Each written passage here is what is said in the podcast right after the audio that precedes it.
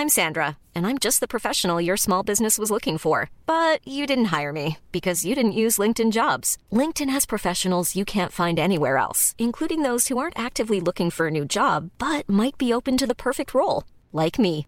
In a given month, over 70% of LinkedIn users don't visit other leading job sites. So if you're not looking on LinkedIn, you'll miss out on great candidates like Sandra. Start hiring professionals like a professional. Post your free job on linkedin.com/people today.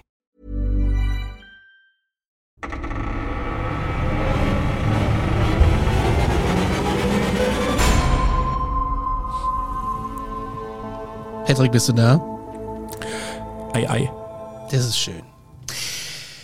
Stell dir mal vor, du willst, äh, du, nee, anders, anders gesagt. Stell dir vor, du bist jetzt Grenzbeamter und dann steht jemand vor dir und der äh, gibt dir einen Pass und du kannst damit gar nichts anfangen, weil das Land, der dir das ausgestellt hat, gibt's gar nicht.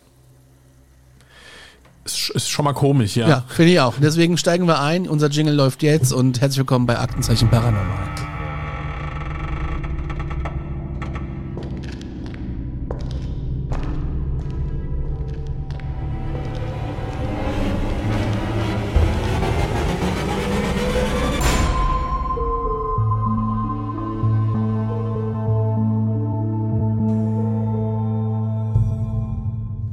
Hallo Patrick.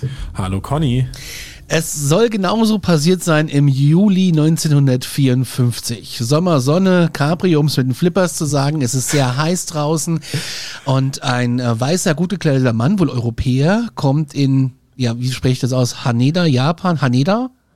Hane- Moment, ich, ich schaue es sofort nach. Äh, genau, Haneda. Haneda, Ja. in Japan mit dem Flieger an. Er ist geschäftig in der Stadt, sagt er zumindest bei der Einreise und ähm, beim Zoll erklärt er dem Beamten, er sei schon mehrmals in Japan gewesen und äh, ja, er kann mehrere Sprachen sprechen, auch ein bisschen Japanisch und alles schien soweit in Ordnung und äh, in seinem Portemonnaie waren Währungen aus diversen Ländern dabei. Ist ja auch immer schön, wenn man sich so ein bisschen, Ja. äh, mal hier ein Euro, da ein Yen, ne? Ja, ein bisschen da ein Dollar. Jet Set. Ja, so ein bisschen, das ist so das, äh, ja. Dann ging es aber an den Pass und jetzt wird's ein bisschen creepy. Der Pass war auf der ganzen Welt abgestempelt, überall mit Visa und Vermerken, so wie man das halt so im Reisepass hat. Ja. Und ähm, aber der Pass, der stand aus einem Land, welches noch nie einer gehört hat. Ich meine, ey, es gibt Länder, die hat man nicht so auf dem Schirm, aber man hat's mal gehört. Dazu zählen auch so kleine afrikanische Staaten oder so Staaten, die zu den Ozeanien gehören und so. Aber Tauret, Tauret, Tauret, was soll denn das sein? Und die Beamten sind genauso verwirrt und ähm, ja, wird damit zur Seite genommen, wo so ein Einzelgespräch stattfindet. Das ist ja immer so meine Panik, wenn ich irgendwo einreise. Aber äh, hatte ich noch nie.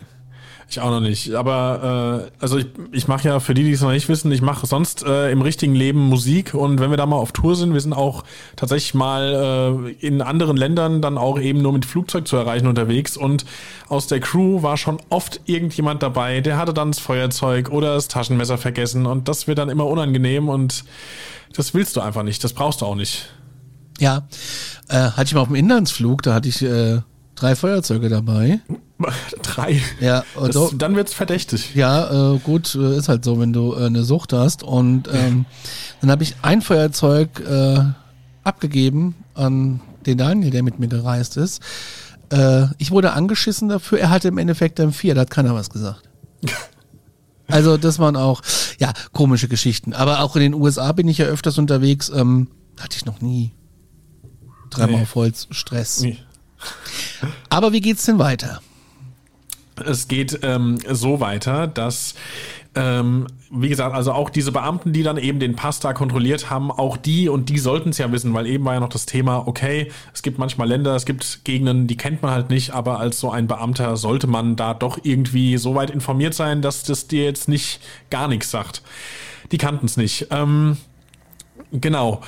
Dann beharrt er aber darauf, der gute Mann, dass dieses Land halt eben existiert.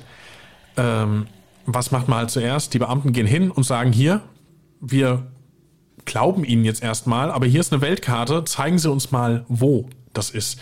Und ganz selbstbewusst geht er dann dahin und zeigt auf Andorra, das Fürstentum zwischen ähm, Fürstenturm, Fürstentum zwischen Spanien und Frankreich. War ich schon Äh, mal. du warst da schon. Mhm. Also du kommst echt gut rum. Andorra, ja, Nochmal- das ist, da fährst du rein. Äh, ist äh, echt klein, ist wun- war landschaftlich wunderschön. Eine tolle Innenstadt, äh, viel Touri, viel äh, günstige Zigaretten und äh, ja, und dann tankst du einmal voll, gehst durch den Supermarkt und fährst wieder raus. Wie weit? Die- die Fährt haben- man? Äh, Wir waren in Spanien, äh, wir waren Ah, ja. in der Costa Brava und da war es jetzt irgendwie drei Stunden oder so. Es hat geregnet, es war ein doofer Tag, wir fahren jetzt nach Andorra, da wollte ich eh schon immer mal hin. Aber ähm, ich glaube, Andorra hat auch die größte Tankstelle Europas, so mit 30 Zapfsäulen oder so. Ach krass, Ja. okay. Die habe ich noch Ich nicht verwechsel gesehen. das immer, ich verwechsel Andorra immer mit den, ähm, mit diesem 3D-Film, mit den, mit den blauen Figuren. Wie heißt das nochmal? Ist nicht mein Genre, aber ich weiß, was du meinst. Ja, okay. Aber das ist was Ähm, anderes, ja. Das ist was anderes. Also er zeigt auf Andorra. Genau, er zeigt auf Andorra und sagt, so, da komme ich her, ist aber dann eben selbst auch erstmal verwirrt, als die Beamten äh, ihn über das Land, auf das er gerade gezeigt hat, aufklären und sagen, guter Mann, das ist Andorra. Ähm, dann haben sie sich hingestellt und warten erstmal auf seine Erklärung. Die kam natürlich nicht, weil äh, er ist halt selber verwirrt und behauptete, dass der Staat oder das Land Tauret seit Hunderten von Jahren existiert. Die Beamten, ja, wolltest du was sagen? Nee, du wolltest nichts sagen. Ähm, die Beamten sind sich sicher, dass sie es hier mit jemandem zu tun haben, der irgendwas im Schilde führt, was auch naheliegend ist, dass da irgendeiner irgendwie, ja, würde ich auch denken. Und sie nehmen ihn halt mit in die Befragung. Sie fragen ihn über Dinge wie zum Beispiel äh, nochmals seinen Zweck des Besuchs oder für wen er arbeitet. Und äh, das machen die in den USA auch, oder? Ja, ja. Hast du Erfahrung mit? Ja, aber das ist, äh, die wissen ja eh schon alles über dich, weil du ja das Ester ausfüllen musst und Stimmt. äh, die fragen dann so Sachen wie, äh, wie lange arbeitest du schon bei deinem Arbeitgeber oder ähm, wie viel Bargeld hast du dabei? Und Ja. äh, als wir letztes Jahr den großen Roadtrip gemacht haben, quer durch die USA, haben sie uns auch gefragt, wie viel Kreditkarten wir dabei haben, wie viel Bargeld wir verfügen. Äh, und der letzte Spruch war, weil er wissen wollte, die Route, ne? Und dann, Ja. und dann sagt er, warum macht man das? Weil wir waren abseits des Mainstreams und das konnte er, weil er hat uns viel Spaß gewünscht und Stempel rein und fertig. Ja, also Ja. alles gut. Das ist gut, dass wir auch gerade drüber sprechen. Wir sind auch nächstes Jahr, nee, dieses Jahr, wenn ihr das hört, in den USA. Ich muss mein Esther noch machen. Ich habe es mir mal im Hinterkopf notiert. Muss man jetzt einen Pass äh, hochladen? Parallel ist neu, seit gestern. Ja. Na ja, gut, siehst du, das ist Aktenzeichen Paranormal, euer Infopodcast über Reisen und alles, was dazugehört. Ja. Gut, äh, wie ging es weiter? Was mich an der Geschichte schon mal äh, so ein bisschen irritiert, ja, das äh, muss ich jetzt noch mal einfügen, ist, er ist ja ins Flugzeug gekommen. Das heißt, er muss ja schon mal durch eine internationale Grenze gelaufen sein. Eben, ja. Und das ist nicht überliefert, weil es geht ja nur ab dem Flughafen los. Und das ist das, was ich sehr, sehr spannend finde. Wie ist denn das am, am Flughafen gewesen? Es muss doch irgendeiner gesagt haben, so, hier ist Ihr Ticket, äh, ihr, also wenn ich einchecke, brauche ich meinen Pass. Ja, Abgesehen, Absolut. und er fliegt ja jetzt nicht innerhalb der EU, wo du einfach nur irgendwie deine Flugnummer eingibst und dann kommt eine Bordkarte raus, sondern er, da brauchst du ja keinen Pass innerhalb der EU, aber er fliegt ja international. Da muss es doch schon mal auch 1954.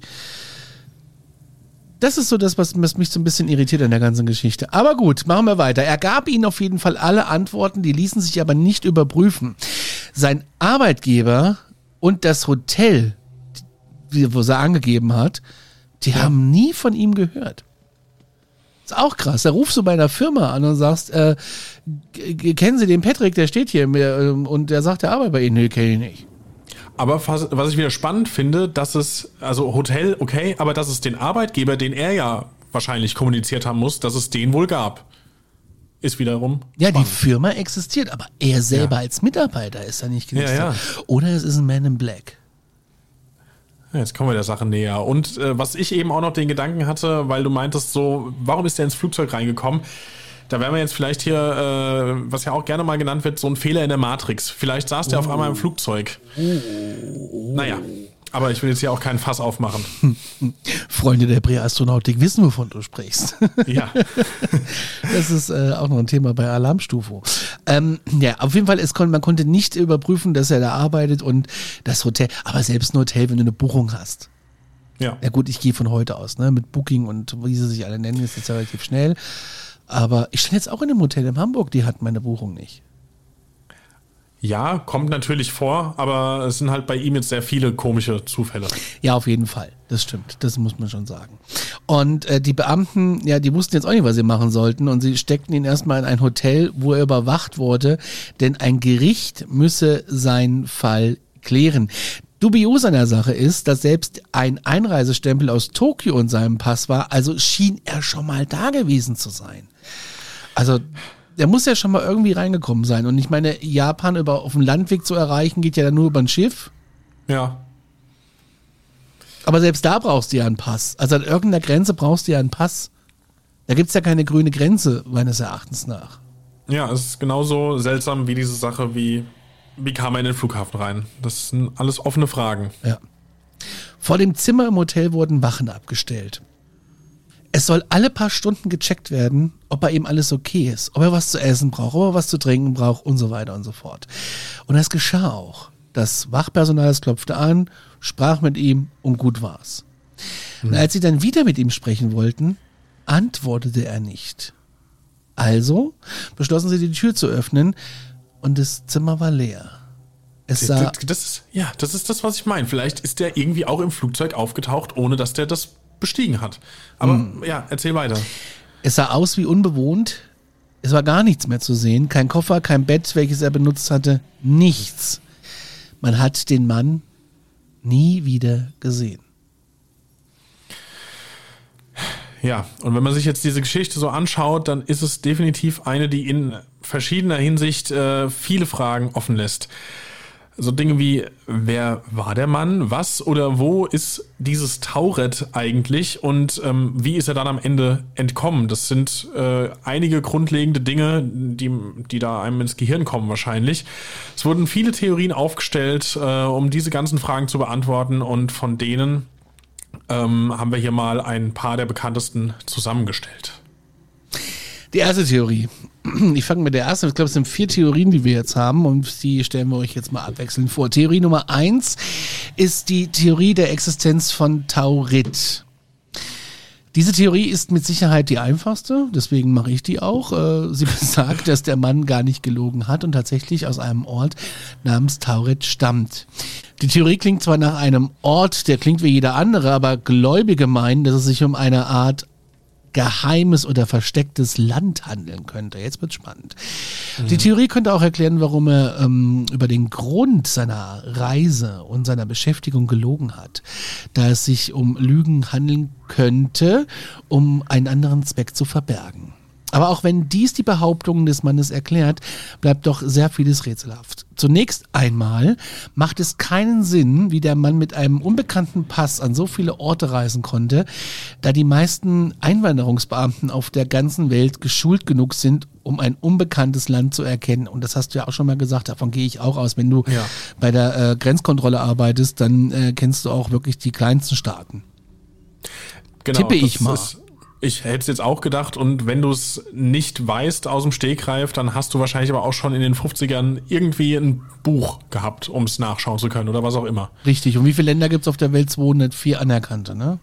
Irgendwie sowas, ja. Ja, da gibt's ja noch so einige Territorien, wo man sich, wo man sich sicher ist, ob es ein Land ist oder ob es. Äh, ähm, neulich habe ich auch so über Länder gelesen, von Ländern, wo ich noch nie was gehört habe. So ganz kleine äh, so Mikrostaaten. Ja. Auch spannend. Sehr spannend. Aber kommen wir mal zur zweiten Theorie und das äh, ist äh, die Theorie der Fehlkommunikation. Nach dieser Theorie muss es also eine Art Kommunikationsstörung zwischen den japanischen Beamten und dem Mann gegeben haben, die halt dann zu diesem Problem geführt hat. Irgendwas sehr Menschliches, finde ich jetzt, wenn man das so mal sich auf der Zunge zerge- zergehen lässt. Ähm, eine Userin im Netz hat dazu geschrieben. Wahrscheinlicher ist jedoch, dass die Flughafenangestellten, die sich um ihn kümmerten, nicht gut Französisch verstanden und noch nie etwas von Andorra oder der katalanischen Sprache gehört hatten.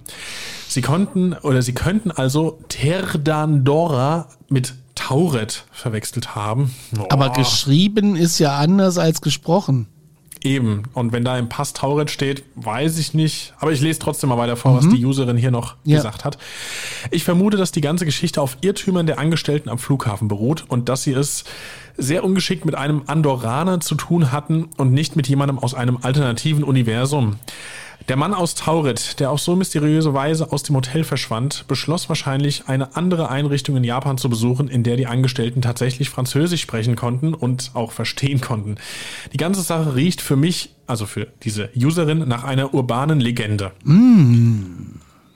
Also diese Theorie, ja, die wird so ziemlich alles erklären. Ausnahme wäre der Pass. Äh, aber es wird trotzdem für unwahrscheinlich gehalten, dass die japanischen Beamten nicht in der Lage sind, einfache englische Texte zu lesen, sodass sie einen Mann festhalten müssen. Aber diese Theorie passt trotzdem am besten zusammen. Sagt die Userin. Ist nicht unsere Meinung. Macht auch keinen Sinn, dass auf dem Pass vorne ein Land drauf steht, also ist ja Quatsch. Ja, das ist äh, aber auch eine Theorie. Eben. Die dritte Theorie des Betrugs oder der Störung.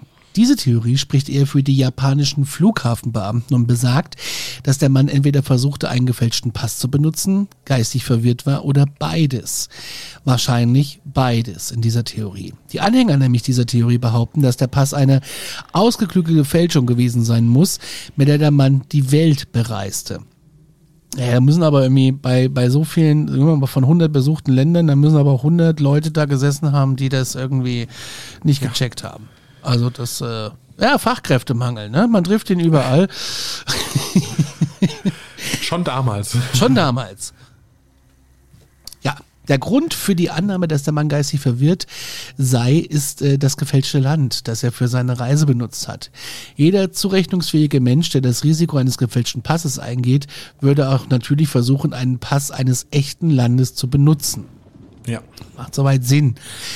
Die Theorie würde sowohl den Pass als auch das Verhalten und die Lügen des Mannes erklären, aber sie erklärt nicht einen entscheidenden Faktor, nämlich wie konnte der Mann mit seinem gefälschten Pass aus Tauret um die Welt reisen, ohne dann erwischt zu werden? Das ist eine strange Story.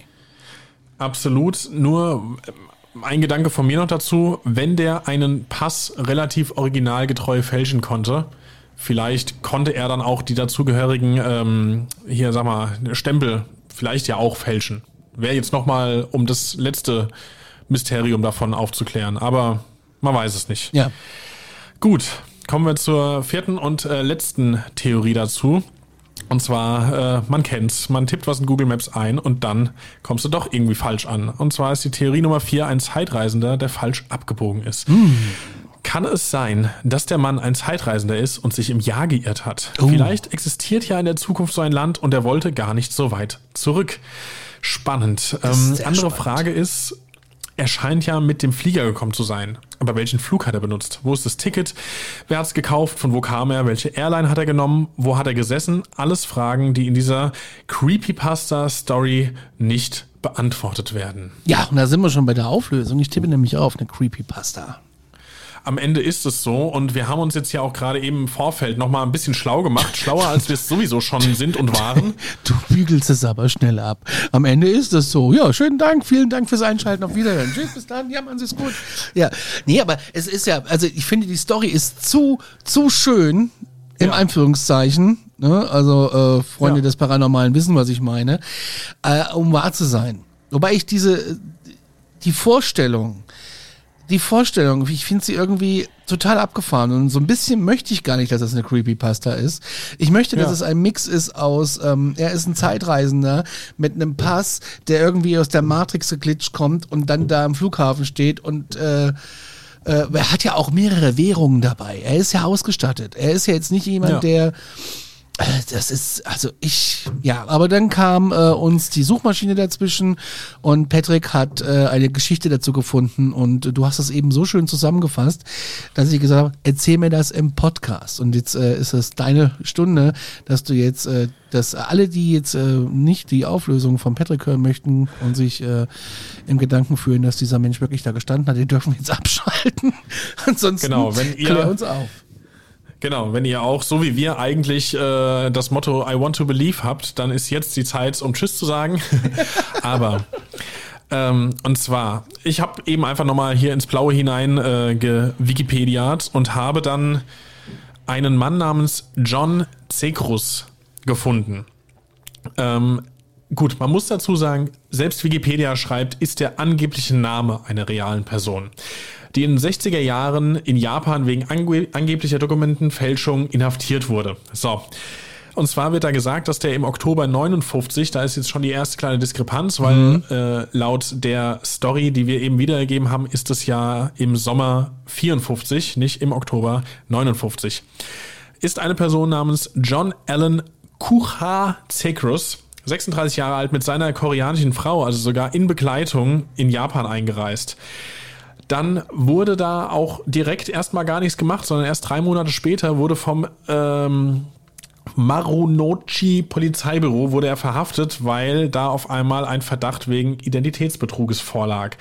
Da hat sich eben diese Geschichte so rausgezogen, so, die hat sich dann da mehr oder weniger abgespielt, aber diese ganze Tauret-Thematik schien da gar nicht erstmal aufzutreten.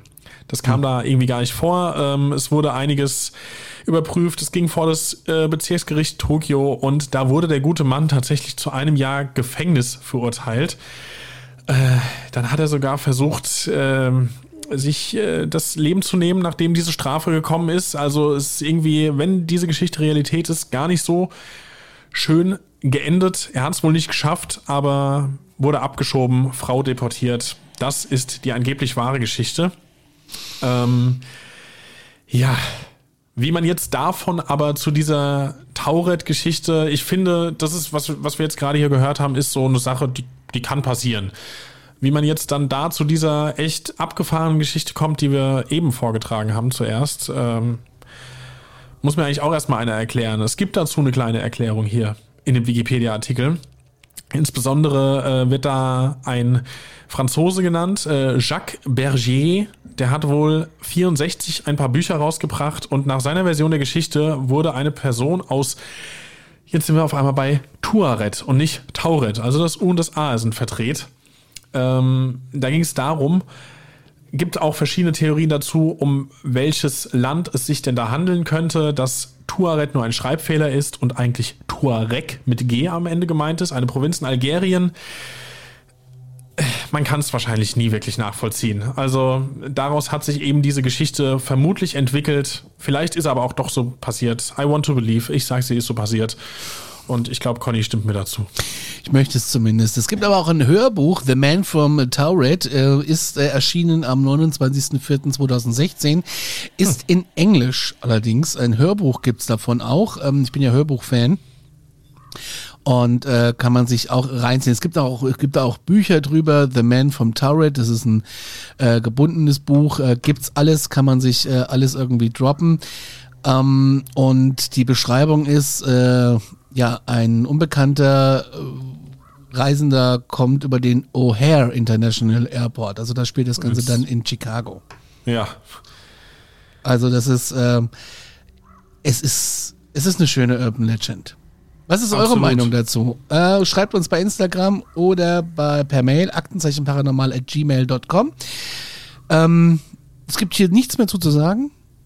Nee, wenn ihr mal falsch abgebogen seid oder sonstige spannende, unerklärliche Geschichten habt, wir freuen uns über jede einzelne davon und äh, tragen die auch gerne hier im Podcast vor, gerne anonymisiert, wenn ihr das so möchtet.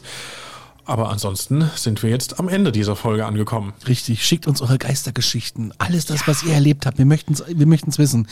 Und äh, wir tragen es dann regelmäßig hier vor. In diesem Sinne, glaubt, was ihr wollt, aber fühlt euch gut unterhalten. Das sage ich ja in mehreren Formaten. aber es ist einfach so. Äh, in ja. diesem Sinne, wir sind raus. Macht's gut. Tschüss. Ciao.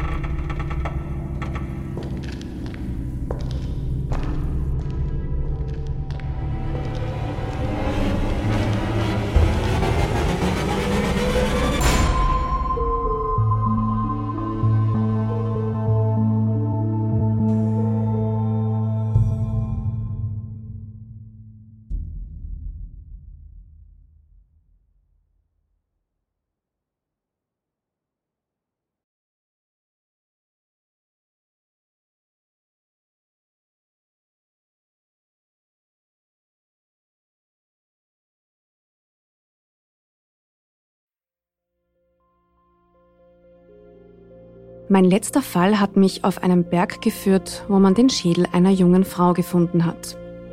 Mein Name ist Yvonne Wiedler und ich bin Reporterin bei Dunkle Spuren, dem ersten True Crime Podcast Österreichs, produziert vom Kurier und ausgezeichnet mit dem European Newspaper Award. Seit 2019 rollen wir ungelöste Kriminalfälle neu auf und nehmen euch mit auf unsere Recherche. Wir suchen nach Menschen, die spurlos verschwunden sind, untersuchen Morde, die nach 20 Jahren noch immer ungelöst sind und bis heute Rätsel aufgeben. Wir erzählen die Geschichten der Opfer, sprechen mit Ermittlern und Angehörigen und recherchieren, bis wir neue Spuren gefunden haben. Drei neue Fälle alle vier Monate. Dazwischen haben wir spannende Bonusfolgen für euch. Dunkle Spuren findet ihr überall, wo ihr Podcasts hören könnt. Link auch in der Beschreibung.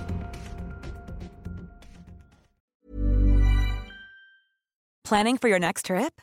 Elevate your travel style with Quince. Quince has all the jet setting essentials you'll want for your next getaway, like European linen, premium luggage options, buttery soft Italian leather bags, and so much more. And is all priced at 50 to 80% less than similar brands. Plus, Quince only works with factories that use safe and ethical manufacturing practices. Pack your bags with high-quality essentials you'll be wearing for vacations to come with Quince. Go to quince.com/pack for free shipping and 365-day returns.